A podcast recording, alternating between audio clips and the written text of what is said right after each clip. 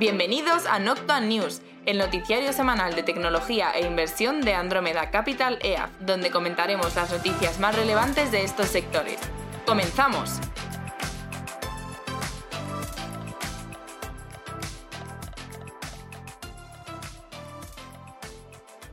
Bienvenidos a Noctua News, episodio número 13, temporada quinta, penúltimo episodio del año, que no de la temporada. Y hola Juan de Hola Antonio. Hola a todos. Antonio, ¿te has quedado muteado? ¿Qué ha pasado? Estás haciendo ghosting. Estoy haciendo un poco de ghosting, efectivamente. ¿Qué tal, Flavio? ¿Qué tal, Juan de? Te habíamos Pero perdido. no puede ser que se haya caído. Ya. Buen, buen comienzo, buen comienzo del, del, del podcast. De aquí en adelante solo puede mejorar. Pero Tal cual, tal cual. Bueno, vamos con. Vamos a comentar breve- brevemente qué tenemos. Tenemos todas las sec- secciones. Madre mía, cómo estoy. A ver si se me suelta un poco aquí la, el habla, el léxico, que me cuesta hablar. Eh, en todas las secciones, menos ciberseguridad. Eh, en la parte de tecnología casi no hay nada, pero sí que comentaremos los Game Awards de la semana pasada, que no llegamos a comentarlos, porque si no se alargaba un poco el episodio y, bueno, pues no pasa nada, eh, lo comentamos esta semana, que hay algo menos de contenido. Y el resto de secciones sí que hay temática importante. Así que venga, vamos a empezar con mercados. Mercados. Dos noticias esta semana. La primera de cierta envergadura es que caía la inflación en Estados Unidos al 7,1% frente al 7,7% reportada en el mes anterior. Por otro lado, eh, bueno, el mercado esperaba la decisión de la Reserva Federal Americana de subir tipos de interés eh, y lo anunciaba el mismo miércoles, en la que decía que subía 50 puntos básicos, en lo que sería, pues bueno, suben los tipos hasta el 4,5%. Eh, son los niveles más altos desde el 2007. Y eh, bueno, también comentaban eh, cómo veían el, a- el futuro cercano, digamos, a nivel económico, en términos de GDP, es decir, de crecimiento, por, decirlo de forma, de forma sencilla. Hablaban de un crecimiento del 0,5% a finales de 2022, 0,5% de 2023, es decir, sigue un poco frenar la economía en 2023, 1,6% en 2024 y 1,8% en 2025. Y con respecto al empleo, que es otra de las métricas que esta gente vigila, o sea, bueno, son sus dos mandatos, ¿no? El empleo y, la inflación, pues veían un- un desempleo del 3,7% en 2022, un desempleo del 4,6% en 2023, 4,6% en 2024 y 4,5% en 2025. Si bien, bueno, ya sabemos que estas proyecciones pues eh, a nivel de, sobre todo las lejanas, yo creo que no tienen, eh, no suelen acertar mucho, sobre todo visto también lo que pre- predecían con respecto a la inflación a principios de año, y no nos vamos muy lejos. Eh, pero bueno, eh, siguen fuertes en el tema de, aunque han bajado algo, lo que se proyectaba, no estaban entre 50 puntos básicos, 70 puntos básicos, pero vamos, siguen intentando, pues, eh, dentro de la medida de lo posible, que de cierto modo es limitada en estas economías tan globales y tal, pues bajar esa inflación dentro de su capacidad. En realidad son dos noticias relacionadas, bueno, da- intervinculadas, interrelacionadas la una con la otra, porque el hecho de que haya descendido la inflación y que, y que pues, básicamente pues haya dado un dato bastante mejor de- del esperado, pues le quita un poco de presión a la FED a la hora de realizar subidas tan, tan importantes de, pues en lugar de 50 puntos, pues 75 queda que hubiese sido un poco más, más serio en caso de que no se hubiese moderado el tema. A ver, lo Y- importante es que se mantenga lo de la inflación, que ya Claro. empezó la tendencia de desaceleración hace en el último dato que salió de inflación. Recordemos que en Estados Unidos pues, hay dos que se siguen. Y en el anterior también, pues oye, comentabas, o sea, la lectura era esa, pero claro, necesitamos más puntos, porque al final un punto no hace una línea, necesitas una línea de tendencia, y para eso necesitas dos, tres, cuatro, como mínimo dos, pero vamos, que más afianza esa línea, ¿no? Claro, y, y luego, pues como, como bien decíamos, el tema de la estimación de, de crecimiento, pues oye, mira, ahí se tiran un poco a la piscina y para 2023, pues mm, por lo menos auguran que eh, va a haber algo de crecimiento, intentando también quitar un poquito de, de, de nubarrones respecto de, de la posible recesión en Estados Unidos. Bueno, pues ahí, ahí, ahí quedará, luego se irá, se irá viendo en cómo se va concretando a lo largo del año. Media. Primera noticia de media, HBO continúa con su purga de shows, eh, anunciaban esta semana. De hecho, a ver, esto es un, un decalaje un poco de cómo lo ha ido anunciando HBO, porque reco- recordemos que HBO Se Mm. fusionó con Discovery, eh, cambiarán el nombre del servicio que lo anunciamos la semana pasada o hace dos a Max en primavera. Entonces, bueno, lo que ha estado haciendo HBO hasta ahora es un proceso de reestructuración. eh, ya comentaron que ciertos shows los pararían, eh, revisarían todo el pipeline.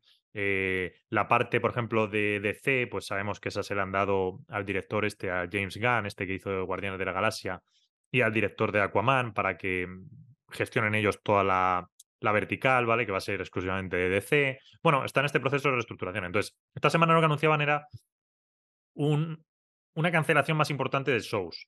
Shows y películas, ¿vale? Por ejemplo, Westworld lo, lo, bueno, lo cancelaban completamente. eh, Love Live, The Nevers, por ejemplo, Wonder Woman 3 también decían que no se va a producir.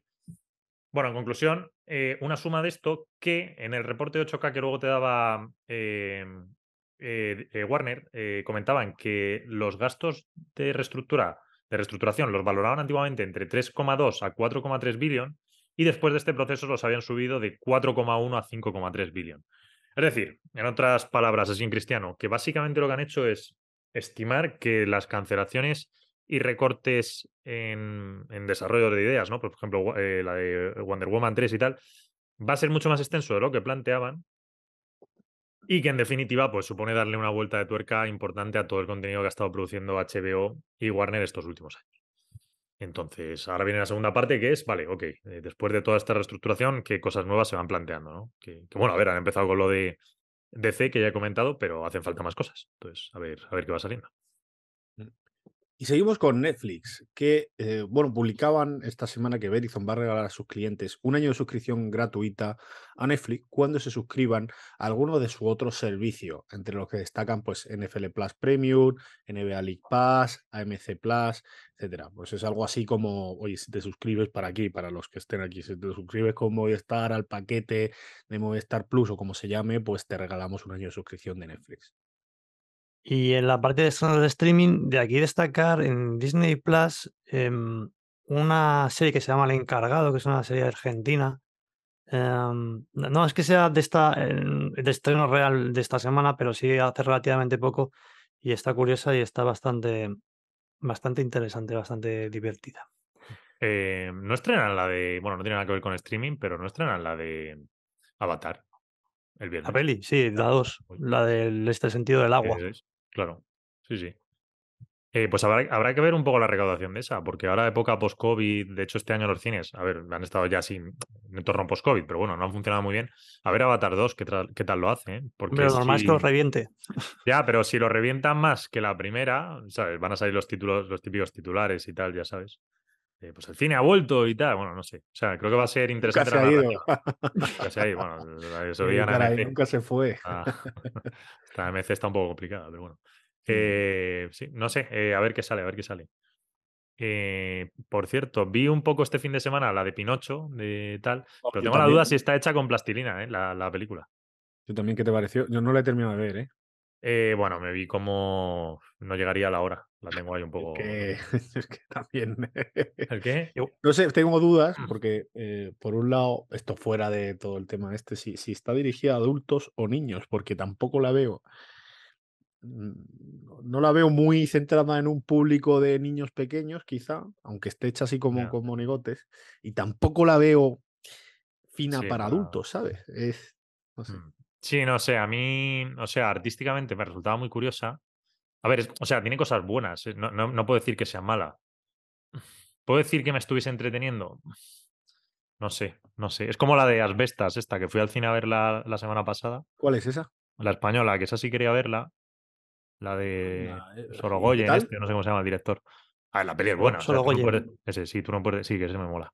Tú no puedes decir que la peli sea mala, pero son como dos partes. Entonces, la primera parte me gustó bastante, la segunda, mm, mm, ¿sabes? No sé, es eso, es como, sabes que es buena.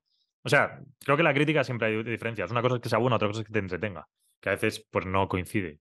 Creo que con Pinocho me estaba pasando un poco eso y con, y con la de Asbestas me pasó, me pasó en la segunda parte de la peli, totalmente. Que Que es buena y no, te- no era entretenida. la segunda parte de la peli creo que lo que cuenta el director se puede contar en 20 minutos. Pero él te quiere profundizar mucho más en la historia, entonces, claro, te mete allí un tema un poco más denso. Y dices, uff, ¿sabes? Cuando ya sabes el desarrollo, es decir, es que está muy claro qué ha pasado. ¿vale? Vamos. Bueno, O sea que te, te, te echas una siesta, ¿no? Lo que quieres decir. básicamente. Pero bueno. Aprovechas eh, lo que viene siendo la butaca. sí. Eh, venga, vamos con gaming. El juego más lindo de la semana ha sido Call of Duty. Efectivamente, que creo que no se llevó nada a los Games Awards y si se llevó algo y me estoy equivocando, pues no sería lo más importante.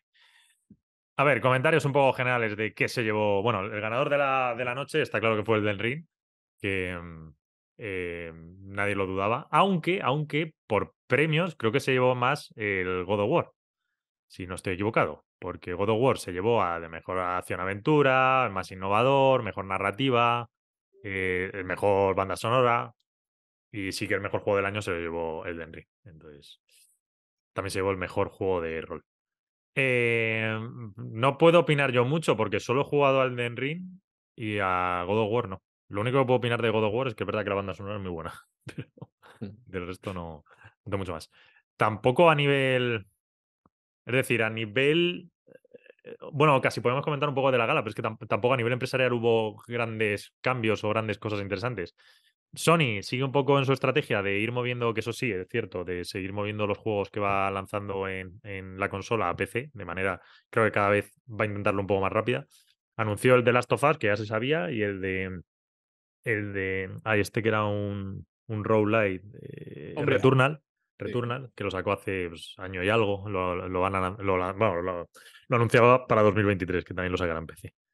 Ah, A mí una lectura interesante con respecto a una posición que tenemos es la de Arcane, que se llevó a la mejor, el award, o sea, el premio a la mejor adaptación, que, que bueno, que viene de League of Legends y es la adaptación a la serie que han hecho. Entonces, eso es muy positivo porque se está valorando ahí esfuerzos que hace Netflix eh, adaptando eh, pues eh, propiedad intelectual de juegos o tradicionalmente de juegos a, a lo que es pues televisión y series. La, la serie es muy buena. Recomendación mí me particular. encanta, sí, sí, me gustó mucho. Vamos. sí, sí, Está sí. muy bien hecha y luego tiene una narrativa que, que es, o sea, un- te das cuenta del guion, eh, eso que da saltos temporales, bueno, que te puedes perder si quieres o si no tienes un, un contexto o no sabes un poco de cada fiesta, pero no lo necesitas, ¿eh? O sea, sin tener ni pajolera idea de qué va toda la historia, te son capaces de contarlo, de entretenerte como debería, o sea, de, de pillarte ahí y además encima está súper bien hecha a nivel de dibujo. Sí, estéticamente está muy bien. Eh, anunciaba también Amazon esta semana. em, está claro que la estrategia de Netflix con los videojuegos ha funcionado muy bien. De hecho, que Netflix saca ahora otra cosa de The Witcher, como una precuela o algo esto. Eh, pero al hilo de esto, eh, subiéndose un poco en la ola de las tendencias, eh, daba luz verde Amazon Prime al proyecto de una serie de God of War. Así que, pues nada, si anda luz verde es que habrá serie de God of War de aquí a un tiempo. Desde luego, desde luego. Y no se equivocan, ¿eh? Sí, a ver, esperemos, que, no, que, esperemos que no sea otro petardo como... Sí, o sea, al final depende, o sea, eh, eh, la IP la tienes, ¿no? Entonces, si la desarrollas bien, puede funcionar. Si, Sí. si fallas. Pero bueno, mira, esto es interesante porque le han dado luz verde después de los datos de, del Señor de los Anillos. Que, que a mí el Señor de los Anillos, sinceramente, después de cómo ha funcionado, creo que Amazon ha estado eh, planteándose, ¿no? O evaluando la estrategia con Prime. Bueno, yo creo que el que se ha llevado... A ver, la, la peli está, o sea, la, la serie está súper bien hecha, pero al final también el timing, o sea, es decir, el, el momento en el que han lanzado Mm. justo con, con un HBO, con una propia, o sea, con un IP, con un con lo de la Casa del Dragón, joder, pues que, que viene pues con ese viento de cola de la primera, o sea, de la primera serie, o sea, de lo- de- de- de- au- aunque temporalmente viene posteriormente, pero bueno, ya sabemos, ¿no? Tuvo mucho éxito y tal. Eh, además, mucho más ácida, que engancha más. Yo creo que en una dinámica de serie pega más, o sea, tiene más tirón. ¿Sabes? Ha tenido, evidentemente, se ven los datos, ¿no? El éxito que ha tenido. Eh, pues bueno, quizá le haya podido perjudicar. O sea, es verdad que en cuanto a trama y tal, se queda un poco descafinado, sobre todo si lo comparas con esa acidez que tiene la otra serie. ¿no? Yo creo que es así un poco eh, el fallo, quizá, ¿no? Mejorar ahí un poco el guion y tal. Pero bueno, oye, es una IP que puede ser muy chula y sobre todo God of War, o sea, lo de Ragnarok, como no lo hagan un poco más ácido, eh, no van a ser fieles quizá a lo que es el juego, ¿no? Porque si el Sí. juego es- tiene que ser más, un poco más visceral, ¿no? No tan Sí, dedicado a niños y tal. O sea, Sí, a ver, hay, hay dos puntos positivos. O, bueno, una lectura y casi otra un poco paralela, bueno, no paralela, diagonal totalmente a este argumento, pero bueno. Una es que eh, eh, es verdad que Amazon, a raíz del Den Ring, eh, uy, el Den Ring, el Señor de los Anillos, iba a aprender. Ya lo dije yo en su momento, yo no puedes meterte una superproducción si nunca has hecho, lo más normal es que fracasas. Pero sí, te da pie a si estás dispuesto a ganar el dinero, a, gastarte ese dinero, pues, pues oye, aprender y mejorar la siguiente. Entonces, creo que la segunda temporada del juego del Señor de los Anillos debería mejorar bastante. Bueno, los Anillos del Poder, esta no sé cómo le han puesto el título. Y creo que también es positivo para God of War, porque ya has tenido esa fase de aprendizaje. Además, mira, fíjate, God of War no es tan distinto de lo que has planteado con el Señor de los Anillos, ¿vale? Hay cierta cosa ahí que dices, ostras, pues el equipo ya ha aprendido y se puede reutilizar para God of War. Entonces, mm. eso me hace estar positivo. Pero luego sí que es verdad que ahora, 2022, que está acabando, mirar los servicios de streaming. Y a ver, bueno, Netflix ha tenido sus problemas, está haciendo su jugada, ha reestructurado un poco a nivel de contenido y la verdad es que creo que irá funcionando. De hecho, técnicamente el contenido que más se ha visualizado este año ha sido Netflix, sin lugar a duda. Pero, pero para mí, el gran servicio de streaming que mejor lo ha hecho en 2022 y me preocupa un poco de cara a HBO es eh, Apple. Porque sí que es verdad que ha sacado varias series, bueno, varias series y documentales de muy buena calidad técnica para un equipo que, joder, sí, ha sido repesca de gente que estaba en otras industrias, pero, pero que ha empezado a trabajar de manera unificada, pues hace muy poco, ¿sabes? Que ha montado equipo hace muy poco. Entonces, o sea, creo que Apple, vamos, le meterá, le seguirá metiendo dinero, pero sin lugar a dudas es el streaming que mejor, que mejor lo ha hecho este año. Sí, sí. Solo un matiz, bueno, ni siquiera un matiz, un, comentario respecto. Eh, eh, lo de los anillos estos de poder, la he visto, no me ha desagradado. O sea, me ha parecido una, serie interesante, la verdad. Esperaba, después de, de lo, de lo veris que estaba el personal, me ha, me, ha, me ha, gustado, o sea, no me parece, no me, no me, ha chocado. Es decir, lo único que tendría que ponerle como pero es el tema de que me, me resulta eh, a veces un poco lenta. Mm. Pero bueno, eh, vaya, es, se supone que es la presentación de, de los personajes y, y, es como una recreación, ¿no? De, de, te estoy contando aquí la, la, la, de la, de la Biblia en verso y te la estoy metiendo aquí en, en una hora, porque al final es una, la, realidad de lo que, de, a lo que, de las aspiraciones, que, que no es sencillo pero no me ha, no me ha parecido tan realmente, eh, no sé, me ha parecido una serie interesante y, bastante, bastante buena. Obviamente dices, es un pepinazo tal y cual que se recomendarías a todo el mundo, pues, pues igual no. ¿Vale? Y luego, respecto a la parte de lo del, del Ring y God of War, pues la verdad es que sí que es cierto que lo de God of War me parece que es mucho más película, o sea, se puede hacer mucho más película porque en sí mismo el juego es bastante más eh, más cercano a lo que viene siendo una película, por así decirlo, que más el videojuego que sería lo que sería el del ring. Entonces, en ese sentido, yo creo que por ahí es por donde ha ganado el del ring, porque a priori God of War es mucho más reciente y, debería de haber, a nivel técnico, pues a, ver si pasa por la piedra el del ring, en ese sentido. Mm. Pero, pero bueno, ahí yo creo que es el eterno, el eterno debate que siempre hay en esta historia respecto de videojuego, más videojuego o más como más cinemática, más historia, ¿no? Eh, menos, siempre, eso siempre está ahí, ¿no?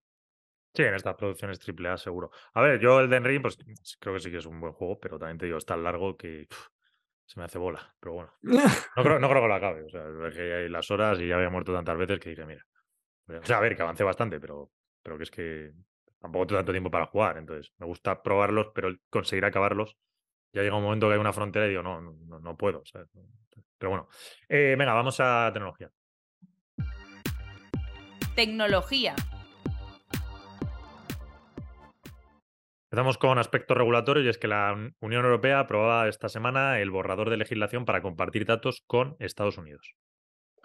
Oracle, por su parte, anunciaba resultados esta semana mostrando el crecimiento que le está produciendo o generando la compra de Cerner, que por ponerlo en contexto, es, era el principal cliente a nivel de volumen de datos de AWS, de Amazon. Y en Apple, dos pequeñas noticias. Una que Home High, o sea, la gente de Fox comunica que la producción de iPhones ha vuelto a la normalidad, y esto está asociado a las noticias que hemos ido comentando las semanas pasadas respecto de, un poco la, relajación de las políticas cero COVID, que ya se ha tangibilizado estas semanas. Esta semana con el tema de que prácticamente levantaban todas las medidas y aquello se convertía en, pues, lo que se puede entender por una suerte de, de más cercano a la libertad. Y por otro lado, la compañía también eh, puede permitir la inclusión de nuevos stores dentro de su sistema de iOS. Y esto está asociado a las presiones regulatorias dentro eh, de la Unión Europea por que tiene abierto diferentes, diferentes expedientes por abuso de la competencia. A ver, si eso al final acaba así y, Apple tiene que abrir su, sistema iOS a distintas tiendas, es decir, que tú tienes la Apple Store, pues que tengas otra, que sea la, pues alguien crea una store y está y mete aplicaciones por detrás. Eh, a ver, uno, es verdad que Apple te va a intentar de todas las maneras posibles pues que el cliente no se dé cuenta y siga utilizando la Apple Store. Pero dos, eh, si los competidores son inteligentes y, tal, pues aquí pueden hacer un destrozo a Apple importante porque Total. fácil. Quita el 30%, pones un 20% y ya está. O sea, ¿sabes? Obligas a Apple directamente a bajarte al 20%, entonces. O hacer todo el tipo de triquiñuelas para que tú no sepas que existen otras stores y tal, bueno. O sea, no sé, me parece súper, súper importante esa noticia, súper importante. A ver cómo acaba, pero, pero sí. En otro orden de cosas, Spotify eliminaba esta semana varios live audio shows, vamos, básicamente podcasts, en un intento de recortar gastos y en, cara, en clara contraindicación con su política de hace un par de años de, bueno, pues adquirir podcasts para dar otro tipo de contenido dentro del servicio, tal y cual, pues esto es echar marcha atrás, lo, lo creado. Por otro lado, Microsoft anunciaba que compraba alrededor del 4% del London Stock Exchange, es decir, la, pues, casa de bolsa de, Estados Unidos, en un acuerdo de proveerle durante 10 años todos los servicios de cloud, analítica y, bueno, todo lo que necesite. Y en este mercado que tenemos de donde está todo, todo con rebajas por los suelos, por nuestros amigos de Tomás Bravo siguen ejecutando y comprando eh, empresas, en este caso Coupa por 8 billion y bueno, pues a, partir de ahí la empresa se subía un 23% con los rumores confirmados que se fueron confirmando a lo largo de la semana. Broadcom, el organismo de anticompetencia de Estados Unidos, lanzaba una investigación sobre el acuerdo de compra de VMware por parte de Broadcom de 61 billones que se anunció hace unos meses. Sobre TikTok aparecía una noticia esta semana y es que el senador republicano Rubio eh, presentaba una, pues una propuesta de legislación que cuenta con el apoyo de los dos partidos y que propone prohibir TikTok. Bueno, faltaría ahora que se aprobase en la Casa de Representantes en el Congreso y que se firme como ley. Eh, recordemos o debemos recordar que Trump eh, pues ya intentó esto y no consiguió la aprobación del Senado. A ver, no creo sinceramente que se logre del todo, ¿eh? porque es verdad que un sector de los republicanos, esto es curioso, esto creo recordar que lo dijimos la semana pasada. Lo de que había... a ver, el tema de TikTok y Rubio, esto no, es, no es, Vale, vale, no es nuevo. es que novedad. Rubio es uno de los de las personas que ha sido más vocales con respecto a su oposición a TikTok, pero desde hace años. ¿eh? Sí, sí. Pero que sí, sí, sí, lleva ya tiempo con esto. Em, pero la semana, creo que fue el viernes de la semana pasada cuando comentamos esto. Vale, pues este lunes, el martes, salía la información, esto mismo, esto mismo, pues bueno, un poco repetido, tal, y de repente Meta subía un 4% porque salía en la CNBC. Y digo, ¿sabes? Pero si es, es que no ha habido cambio, es lo mismo de la semana pasada. Sencillamente, pues bueno, lo han vuelto, o sea, está, está ahí el tema candente y pues lo ha vuelto a poner la CNBC. Entonces, no, o sea, no, no entiendo muy bien. Un poco absurdo, es como que de repente nadie lo había escuchado y ostras, que lo quieren prohibir. Bueno, pues si llevan queriendo prohibirlo desde hace ya un montón, o sea que... Sí. Bueno, ya sabes, cuando sale la opinión, cuando sale en masa, digamos, o a, o a este tipo de, de medios de distribución donde con un calado mayor, pues, pues siempre genera. Es igual que cuando anuncian que Goldman o Morgan Stanley, pues se han puesto, eh, han quitado su rating de una compañía y demás, ¿no? Genera cierto miedo. Al... En fin. Eh, nos movemos a Twitter, que tenemos varias noticias. En primer lugar, Musk confirma en una entrevista que Twitter va a aumentar los caracteres desde 280 hasta los 4000. También comunicaba que iba a cerrar las direcciones IP de Bad Actors el lunes 12, que, estaba relacionado con bots.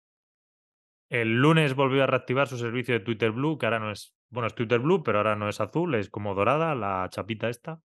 Vaya. Sí, porque tiene una fiesta de colores, ¿eh? Montada.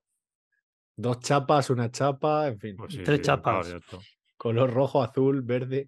Eh, luego, por otro lado, Twitter Ad Manager, la parte de anuncios de Twitter, gestor de anuncios, donde puedes publicar tus anuncios y tal, pues eh, según comentaba Similar Web en datos que habían conseguido, apuntaba o señalaban que, que estaban teniendo caídas del 74% en octubre y del 85% en noviembre. Entiendo que year over, o sea, comparando a año. Y, yo casualidad, yo casualidad, Elon ha decidido dejar de pagar los alquileres de las distintas sedes, no pagar a proveedores y en principio también se estaba planteando no pagar las indemnizaciones que tiene por los despidos que ha realizado de más de la, mitad de la plantilla y ahí pues, pues se va a abrir diferentes frentes legales de, tanto por la parte de proveedores como por la parte de, de personal. Y una última noticia es que también, eh, bueno, esto es un poco cogí un poco con pinzas y es que, bueno, planteaba Elon, que me parece bien, eh, la eliminación de la plataforma de datos eh, personales, sobre todo de, de, este tema de rastrear movimientos, ¿no? Lo que se había traducido a efectos era sobre todo los rastreos de movimientos de Jeff privados que a él le ocurrían, que Jeff Bezos también podía tener y tal. Vale, me parece totalmente legítimo, perfecto. Entonces se eliminaban estas cuentas. Problema es que ha eliminado la suya y, por ejemplo, no ha eliminado la de Jeff Bezos. Entonces, ¿Ah, sí? Sí. O casualidad también. Eso ya es un poco. Hay un tema que se ha destapado estas semanas también, que no ha sido comentado, pero que me parece importantísimo, y es el tema de las, eh, a nivel interno y en una capa intermedia de, de directivos, mmm, señalaban como con, con badges, es decir, como con, con etiquetas, etiquetas que eran, pues, tienen fotos hasta visuales y tal, eh, a determinadas personas concretas con eh, del estilo, o sea, etiquetas del estilo, pues este perfil le ponemos la etiqueta de no amplificar. O persona que tiene, eh, habla de forma discrepante con respecto al COVID y no nos interesa porque no está bajo nuestra idea de lo que consideramos correcto. Y entre ellas, bueno, estaban todos los típicos eh, pues personas así muy, pues quizá un poco polémicas. Eh, yo no estoy hablando ya de los, de los que habían quitado la plataforma, que eso es otro tema, sino gente que tenían perfiles abiertos, pero que tenían, pues, oye, pues a esta persona, a este profesor, un ejemplo os doy, ¿eh? profesor de Stanford de medicina, un crack, que tenía una opinión al principio sobre el COVID, pues un tanto distinta de lo que era la opinión pública, quizá más masiva, que luego ha resultado ser cierta, ¿de acuerdo? Luego resultado ser cierta, que la persona esta tenía razón y tal. Pues tenían puestos eh, como, como estaban tagueados, que se dice, eh, o con etiquetas de, oye, pues no amplificar los tweets, que no aparezcan en el, en el feed de las personas, que, ¿sabes? Y esto se hacía con, con, con XZI personas que no estaban en la línea de pensamiento de lo que esas cinco o seis directivos pensaban. O sea, o... y eso ha salido, ¿eh? Esta, sí, esta Twitter Files, esto, sí, sí. Está saliendo, vamos. No, no creo meterlo en el noticiario, ¿no? no bueno, me parece relevante porque es uno de los medios de distribución sí. más importantes y que está controlado por un segmento que yo aquí ya no me meto eh, en temas políticos, pero por detrás siempre hay cierto, o sea, ha estado controlado por, por cierto segmento del Partido Demócrata, en ciertos casos, sí. O sea, a ver, es un tema muy politizado, entonces tampoco a mí me gusta hablarlo, pero... Pero bueno, bueno sí, pero famosos o sea, es, es, es, está que, es que hecho, han es, estado es entregando los documentos a un periodista del New York es Times. un, es un tema politizado, pero es un tema relevante y de Mm. control de un medio de distribución de los más importantes de, nuestro, de nuestra época. Entonces, bueno, pues A ver, está bien, los- quizá, o sea, quizá los met- el método que está utilizando Elon Musk, pues no sea el más correcto, pero sí que es verdad que hacía falta cierto saneamiento, eh, porque lo que no puedes hacer es predicar con una cosa y luego hacer otra por, por, por las espaldas. ¿no? Yo eso no- A ver, los medios de comunicación tienen una línea editorial. El tema es que, Ya, claro, Twitter este dice es- no ser este- medio estos no se posicionan como un medio de comunicación, Claro, pues eso es a lo que de voy. distribución. Eso es a lo que voy. Ah, Que entonces, ahí hay que reconocerle cuando, por ejemplo, creo que la gente como la FCC decía, oiga, ustedes son un medio de comunicación. Y te salía Twitter diciendo, no, nosotros somos una plataforma, nosotros no tal. Hay una Claro. línea editorial. Entonces, Claro, claro, efectivamente. Pues ahí está el tema. Ahí está el tema, justo ahí. Ese es el kit de la cuestión. Sí, al, si al final lo único que pasa es que eh, eh, dentro de ese ámbito lo mismo me da que me da lo mismo. Es decir, que se acabe escolando a un lado, que se acabe escolando al otro. sí.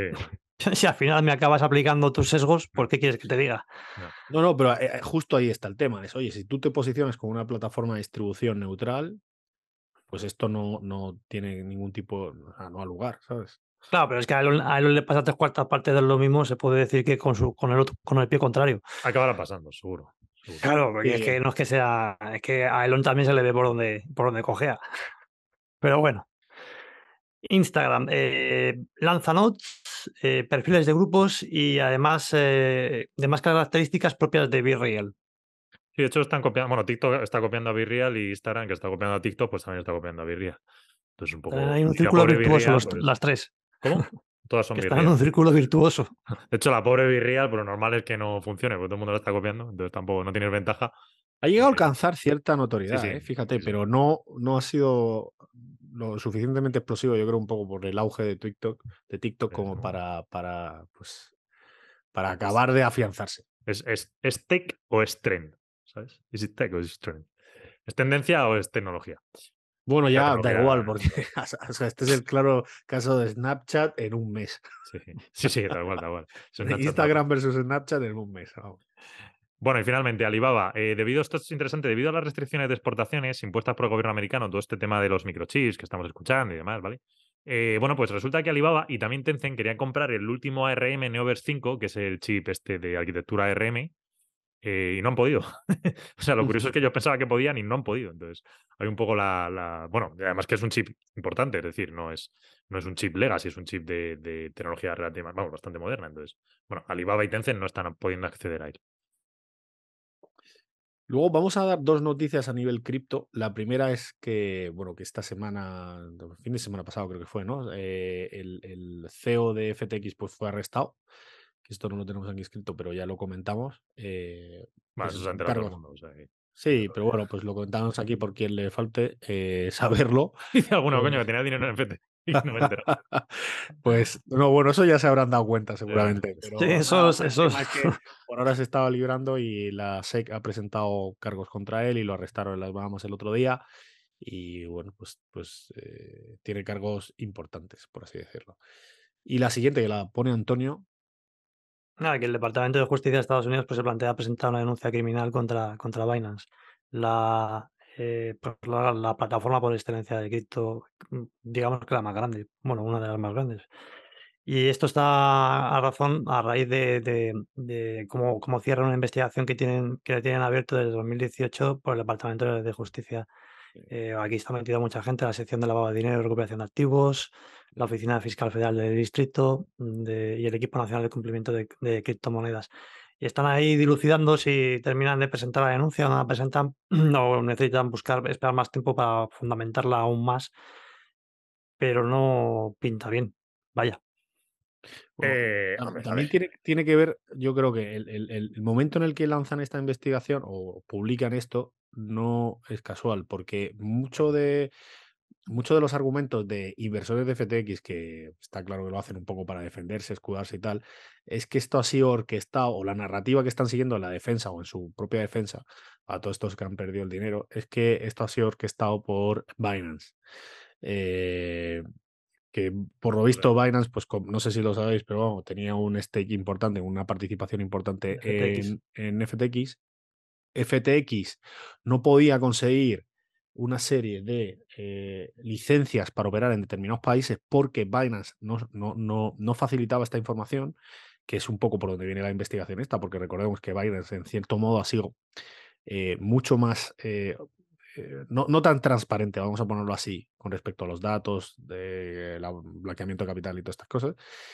Y como que pusieron un valor muy alto, pagaron una burrada por ello y empezó el agujero, luego préstamos, tal y cual. Entonces es de hecho, salió a un poco típico inversorcillo. De bueno, inversorcillo no, porque tiene unos buenos fondos. El Olare, este que llaman el Magic.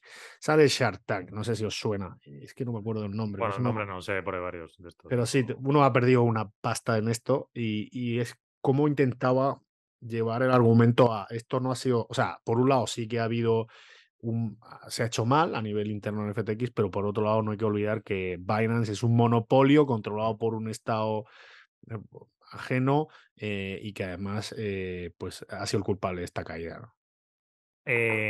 A ver, yo de criptos tampoco, o sea, es que tampoco nos metemos tanto, entonces lo hemos dicho muchas veces. Bueno, no es, a ver, no, no, no, es que sea criptos, si, al final lo que han hecho es un, o sea, en primer lugar y en primera instancia, además por la persona que llevó lo de Enron, ha sido una clara falta. o sea, si no, lo digo por eso, no, lo digo por eso, lo digo más ah. porque, porque no lo sé y es casi un patrón histórico en lo que me estoy apoyando el argumento, pero si esto le ha pasado a FTX, es decir, a ver, hay cosas que la, historia se repite en cierta manera. Entonces, esto le ha pasado a FTX. ¿eh? Todos, todo el mundo sabemos, a menos que tuvieses un pañuelo o una venda en los ojos, que el mundo cripto y actividades criminales, cosas ilícitas han estado muy de la mano.